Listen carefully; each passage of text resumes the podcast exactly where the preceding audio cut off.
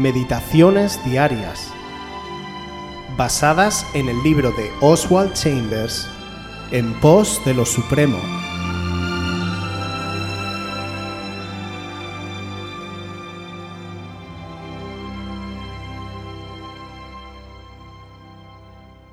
Luchando en la presencia de Dios. Efesios 6 del 13 al 18. Por tanto, tomad toda la armadura de Dios, para que podáis resistir en el día malo, y habiendo acabado todo, estar firmes. Estad, pues, firmes, ceñidos vuestros lomos con la verdad, y vestidos con la coraza de justicia, y calzados los pies con el apresto del Evangelio de paz. Sobre todo, tomad el escudo de la fe, con que podáis apagar todos los dardos de fuego del maligno y tomad el yelmo de la salvación y la espada del Espíritu, que es la palabra de Dios, orando en todo tiempo, con toda oración y súplica en el Espíritu, y velando en ello con toda perseverancia y súplica por todos los santos. Debes aprender a luchar contra lo que impide tu comunicación con Dios y a luchar en oración por otras personas. Sin embargo, luchar con Dios en oración es antibíblico. Si lo llegas a hacer, serás un inválido por el resto de tu vida. Si te aferras a Dios y luchas con Él como lo hizo Jacob, simplemente porque está obrando de una forma que no apruebas, le obligas a descoyuntarte, como vemos en Génesis 32, 24 y 25. Así se quedó Jacob, solo, y luchó con él un varón hasta que rayaba el alba. Y cuando el varón vio que no podía con él, tocó en el sitio del encaje de su muslo, y se descoyuntó el muslo de Jacob mientras con él luchaba. No te conviertas en un cojo en los caminos de Dios, más bien lucha delante de Él con las cosas de este mundo, porque, como leemos en Romanos 8:37, somos más que vencedores por medio de aquel que nos amó. Luchar ante Dios tiene valor en su reino. Si me pides que ore por ti y no estoy en comunión con Cristo, dicha oración no será de ningún provecho. Pero si estoy en comunión con Él, mi oración obtiene la victoria todo el tiempo. La oración es efectiva solamente cuando estoy completo en Jesucristo, como dice Efesios 6:13, por tanto, tomad toda la armadura de Dios. Haz siempre la diferencia entre la voluntad perfecta de Dios y su voluntad permisiva, es decir, su propósito providencial con respecto a nosotros.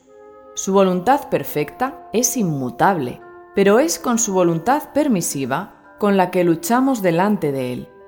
Nuestra reacción ante lo que sucede por su voluntad permisiva nos capacita para ver su voluntad perfecta.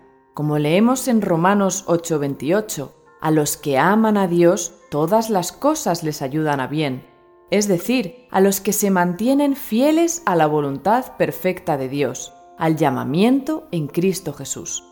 Su voluntad permisiva es el medio por el cual se manifiestan sus verdaderos hijos e hijas. Debemos tener carácter para no decir automáticamente, Sí, es la voluntad de Dios. No tenemos que luchar con Dios, sino luchar con las cosas en la presencia de Él. Ten cuidado de renunciar por pereza, en lugar de tener una gloriosa batalla, pues así comprenderás que has sido capacitado con su fortaleza.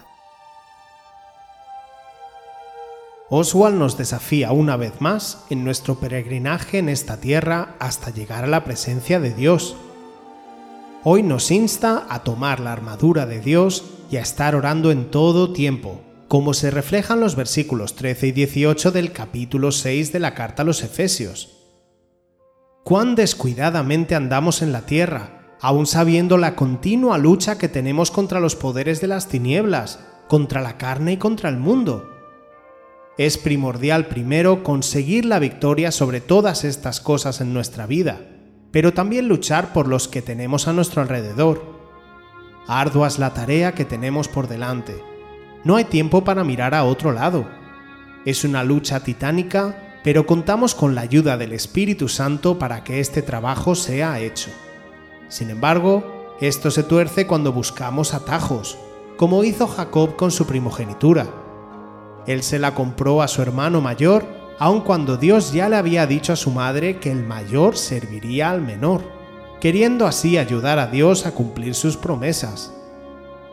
Esta decisión fue uno de los mayores errores históricos, y aún hoy estamos pagando las consecuencias de esto. Jacob tuvo que huir y escaparse de su hermano porque éste quería que le devolviera la primogenitura y estaba dispuesto a matarle. En medio de su huida, una noche se le apareció una teofonía de Jesús, que era Dios mismo. La obsesión de Jacob por la primogenitura estaba tan acrecentada que comenzó a luchar con Dios para que Dios se lo confirmara. El Señor le dijo, Déjame porque se hace de día. Y entonces Jacob insistió, No te dejaré hasta que me bendigas. En ese momento, Dios tocó su cadera y Jacob cojeó hasta el final de su vida. Lo mismo que le pasó a Jacob nos puede pasar a nosotros cuando luchamos con las cosas que Dios nos ha prometido, pero no confiamos en Él y tratamos de obtenerlo por nuestros propios medios.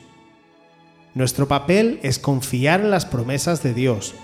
Todo lo que recibimos de Dios lo recibimos por fe, no por nuestras obras. Por fe somos salvos, por fe somos sanos. Que andemos conforme a la voluntad y al orden establecido de Dios, buscando en todo momento su voluntad perfecta para nuestra vida, nunca tratando de manipularla.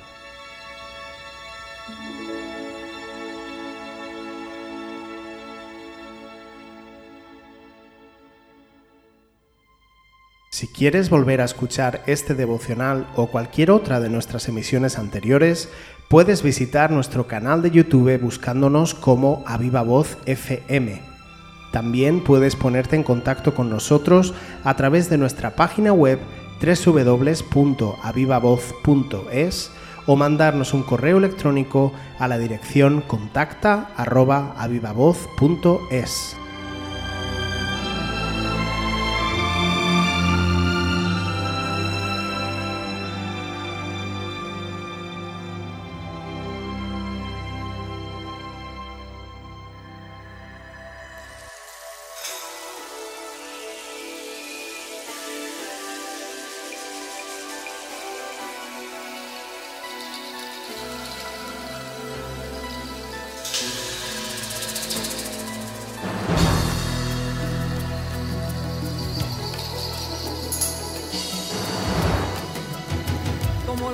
al viento, yo le llevo a Dios mi corazón, a ese Dios que vive y llena de su amor, como las alas al viento,